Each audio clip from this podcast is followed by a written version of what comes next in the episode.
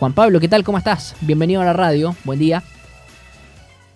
Todo bien, muchas gracias. ¿Se escucha bien o no? Sí, espectacular. Muchas gracias, Juan Pablo. Bueno, vamos a estar conversando junto a Juan Pablo Casa Abogado sobre la ley de protección al consumidor. Esta, mm, este decreto que ya está en el, en el diario oficial. Eh, y, y Juan Pablo, bueno, si primero nos puedes contar de qué se trata, eh, qué viene a mejorar en cuanto a los usuarios, a las personas que estamos comprando y que de repente nos vemos afectadas, eh, o que simplemente las empresas no se quieren hacer cargo nomás. Principalmente pasa en el retail, pero, pero son más ejemplos. Claro, generalmente pasa en el retail, pero fíjate que esta ley es transversal para todo el comercio en general y para todas aquellas relaciones donde hay un proveedor y un acto de consumo y un consumidor.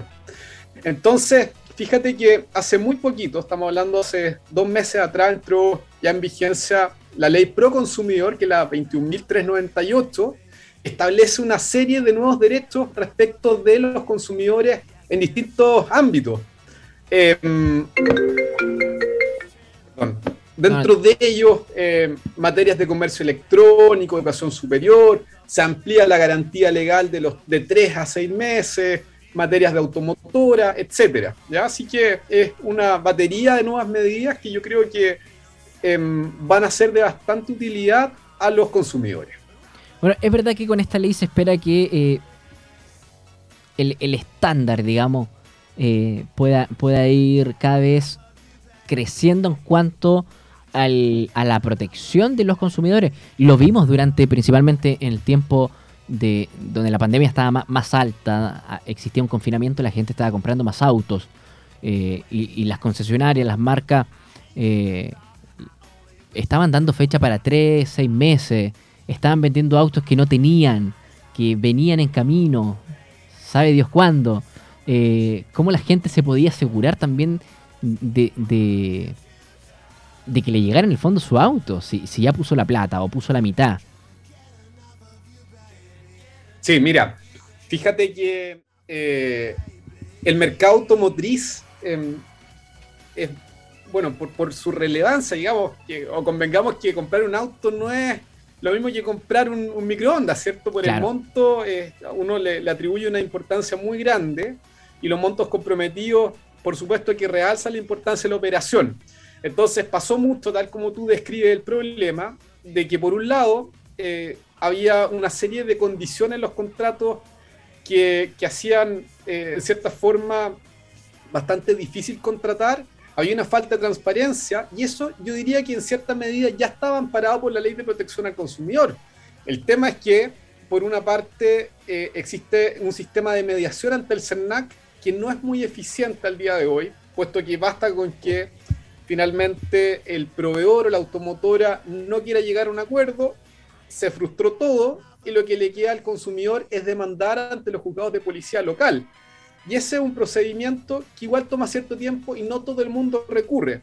Ahora, respecto de, la materia o del mercado automotriz, fíjate que se hicieron algunas incorporaciones en, en materia legal y se establece el derecho a que las automotoras le informen de manera clara las exigencias y obligaciones justificadas Em, para mantener la garantía voluntaria del vehículo.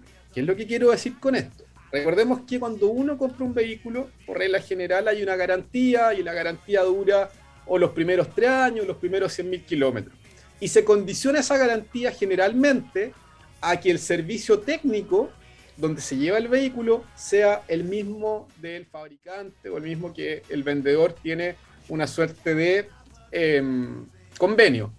Ahora eso ya no va a regir y los consumidores van a poder libremente elegir cuál va a ser el servicio técnico destinado a llevar la mantención y no se podrá condicionar la garantía del vehículo al, em, al servicio técnico que eh, sugiere o que indica el, fabricante mismo, salvo casos o circunstancias muy justificadas. Entonces yo creo que desde ese punto de vista es un avance.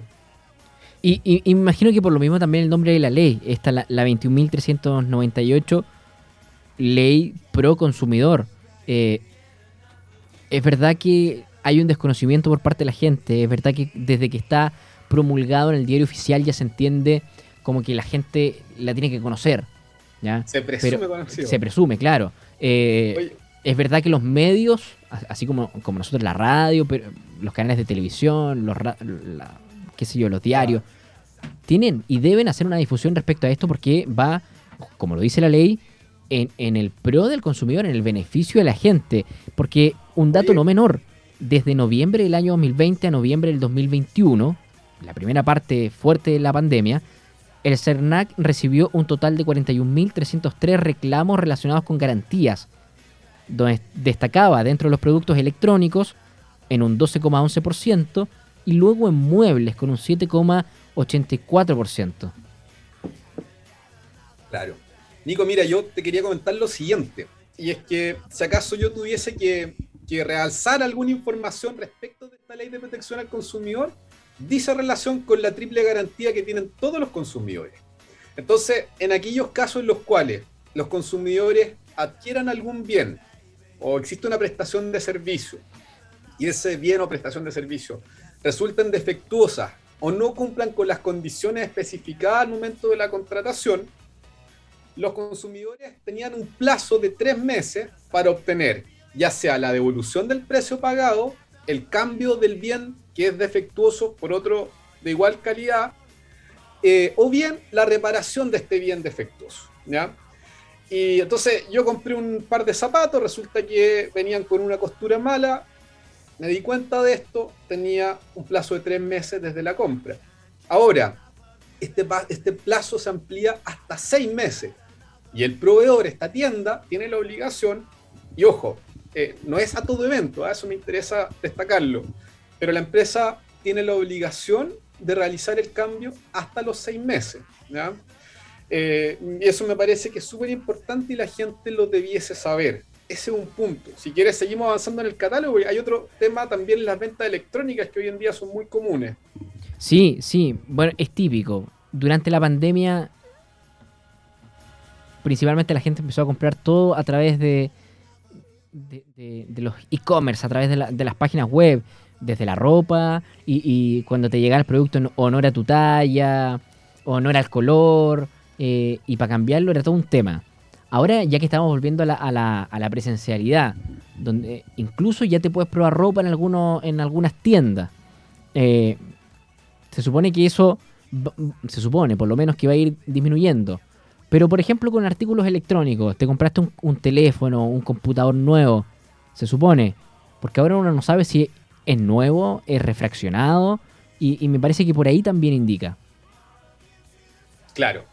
A ver, eh, dos cosas. La primera es que eh, sea la venta presencial o sea la venta electrónica, para el caso de que el artículo no sea nuevo, venga con algún defecto o sea refaccionado, el proveedor tiene la obligación de informarle al consumidor este hecho.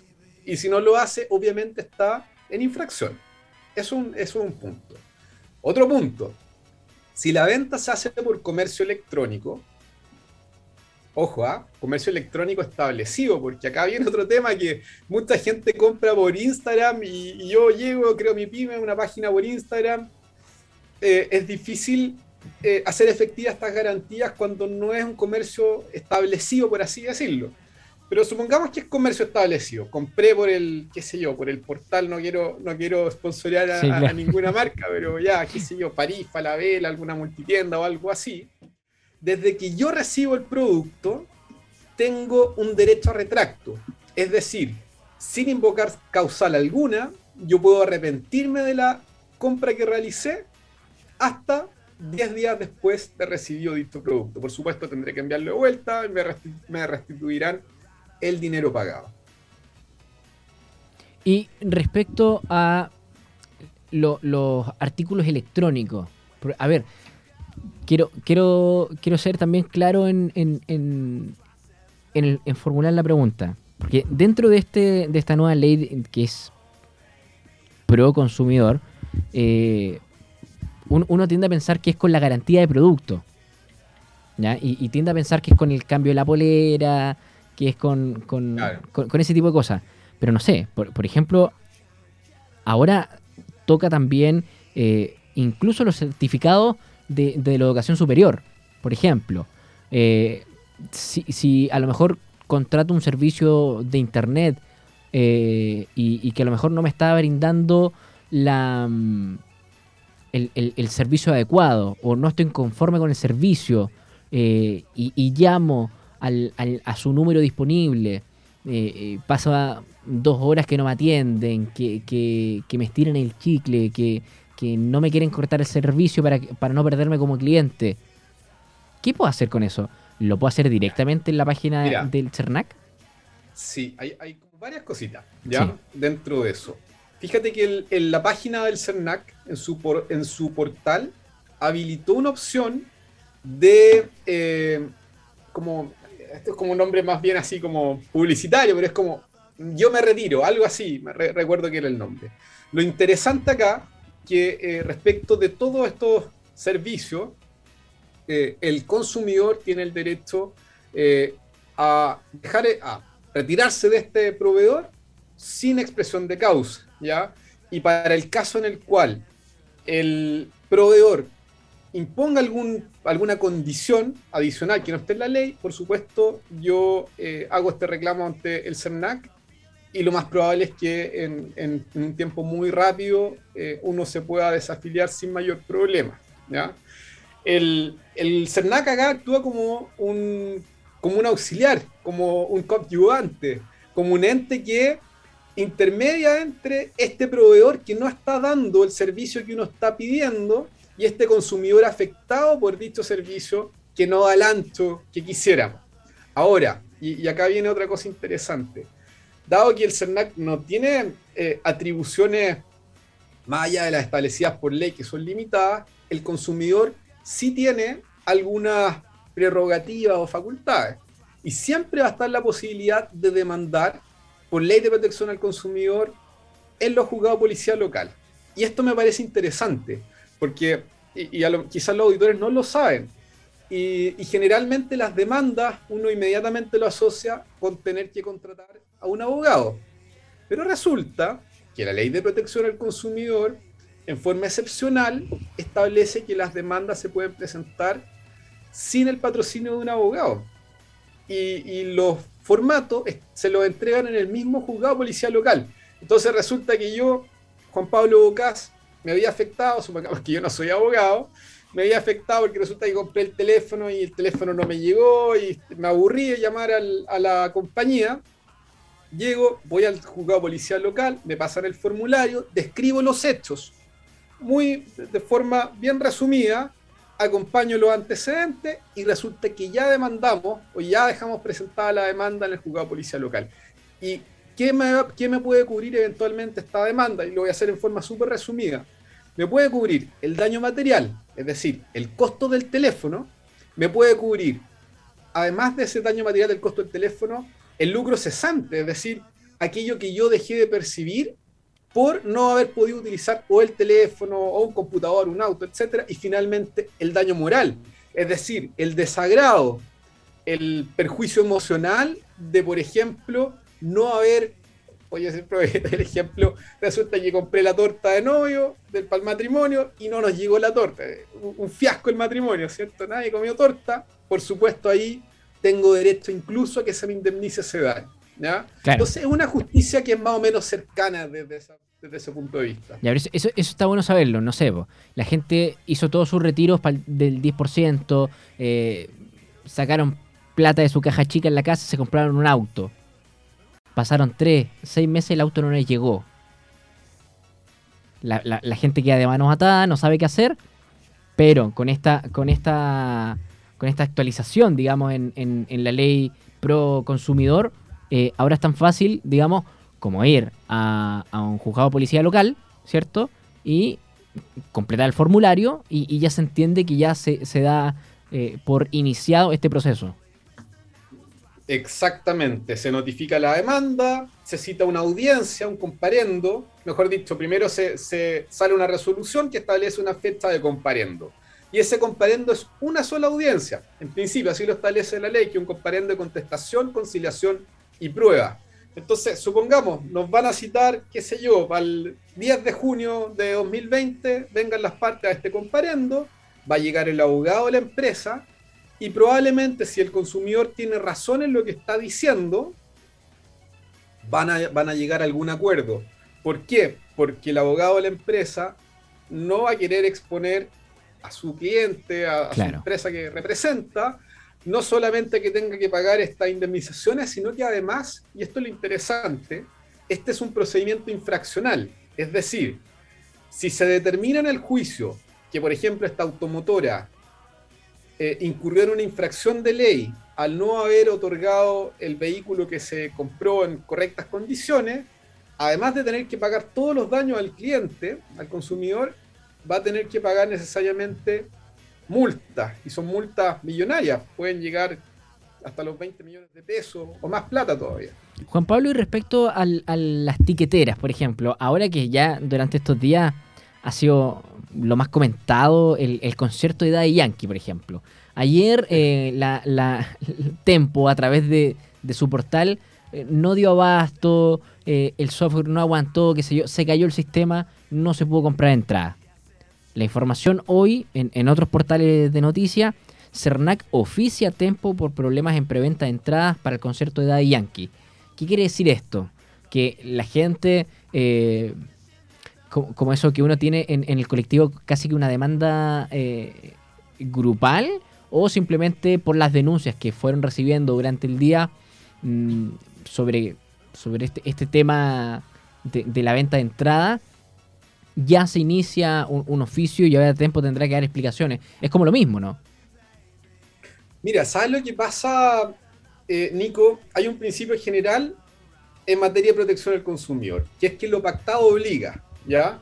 Entonces, si, la empresa encargada, no sé, Ticketmaster o, o el que sea, em, se obligó a ofrecer un servicio de venta de entrada y resulta que por ese motivo yo entiendo que la página colapsó, habrá que ver si esto constituye o no un caso fortuito o fuerza mayor, que esa podría ser la explicación que podría aducir finalmente la empresa.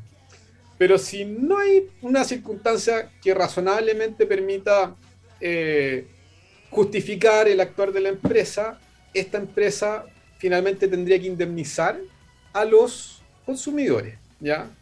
Eh, qué sé yo, con la ahí, habría que buscar el mecanismo de indemnización, se podría gatillar incluso una demanda colectiva, vamos a ver las consecuencias, ¿ya? pero sí efectivamente son responsables todas estas empresas de venta de tickets em, para, eventos y tienen que indemnizar en dinero. Juan Pablo, eh, si la gente quiere conocer más detalle, a lo mejor eh, no tuvo una buena respuesta por, parte de alguna de, eh, empresa de servicio, ¿dónde puede conocer más detalle? ¿Directo en la página de CERNAC? Eh, es necesario conversar con un abogado, lo puede hacer por sí solo. Mira, yo, yo pienso que la página del SERNAC es bien amistosa, em, porque si yo me leo la ley de protección al consumidor, quizás hasta para mí que soy abogado, van a haber cosas que mm, me, me, va a tocar como meditar un poco, pero eh, entonces la idea que, es que esto sea como en un lenguaje claro, amigable, comprensible para todo el mundo. Así finalmente todos ejecutamos actos de consumo, todos vamos al comercio todos los días, desde un chicle que nos compramos hasta algo más eh, sofisticado. Entonces la página del CERNAC en ese sentido proporciona buena información. Lo que yo recomiendo, a ver, si, si el tema es un poco más complejo, eh, desde el punto de vista de la prestación de servicio, o por ejemplo un servicio financiero, cuya comprensión eh, implica necesariamente tener un conocimiento más profundo de algún área, mm. les sugiero que vayan donde un abogado eh, y que se asesoren. Eh, la verdad que mm, la barrera de entrada para este tipo de juicio es más que nada animarse a hacerlo. Durante el periodo de pandemia, los juzgados policiales locales estuvieron cerrados, lo que para mí o sea, yo pienso que es un desastre que, que en pandemia haya estado paralizado el tema, pero ya están de vuelta estas cosas las audiencias se están haciendo, entonces eh, el, sistema está a disposición del consumidor usuario, pero hay que eh, ejercer los derechos. Juan Pablo Ocas, abogado, estuvimos conversando sobre la ley de protección al consumidor. Te quiero agradecer, Juan Pablo, por tu tiempo, también por la disposición de conversar este tema que eh, siempre hemos visto que la gente como que tiene dudas, no sabe, bueno, mejor se queda callada, se evita esto de tener que ir, que llevar los documentos, ya, bueno, no importa, me, me lo compro de nuevo, qué sé yo. Pero de repente estamos viendo temas bastante complejos, como puede ser un auto, una casa, eh, un artículo electrónico, qué sé yo. Entonces ya no es tan simple, ya no, ya no es mejor me quedo callado y como que no pasó nada. Exactamente, hay que, ahí, bueno, la gente hay que apelar al criterio también. Pues, si resulta que compró un comedor, venía con una pata menos, es bien sencillo el caso, ¿cierto? Claro. Ahora, cuando se trata de un auto que es un bien de mayor valor y, hay ciertas complejidades en el contrato, etcétera, ahí lo recomendable es siempre eh, consultar a un profesional. Juan Pablo Bocas, perfecto. Muchas gracias por haber conversado con nosotros en Acceso Directo. Que tengas buen día. Ya, pues buen día. Saludos a los auditores también, que estén muy bien. ¿eh? Y con Juan Pablo nosotros nos vamos a la tanda comercial, a la vuelta continuamos haciendo más de Acceso Directo por AE Radio. Ya lo sabes.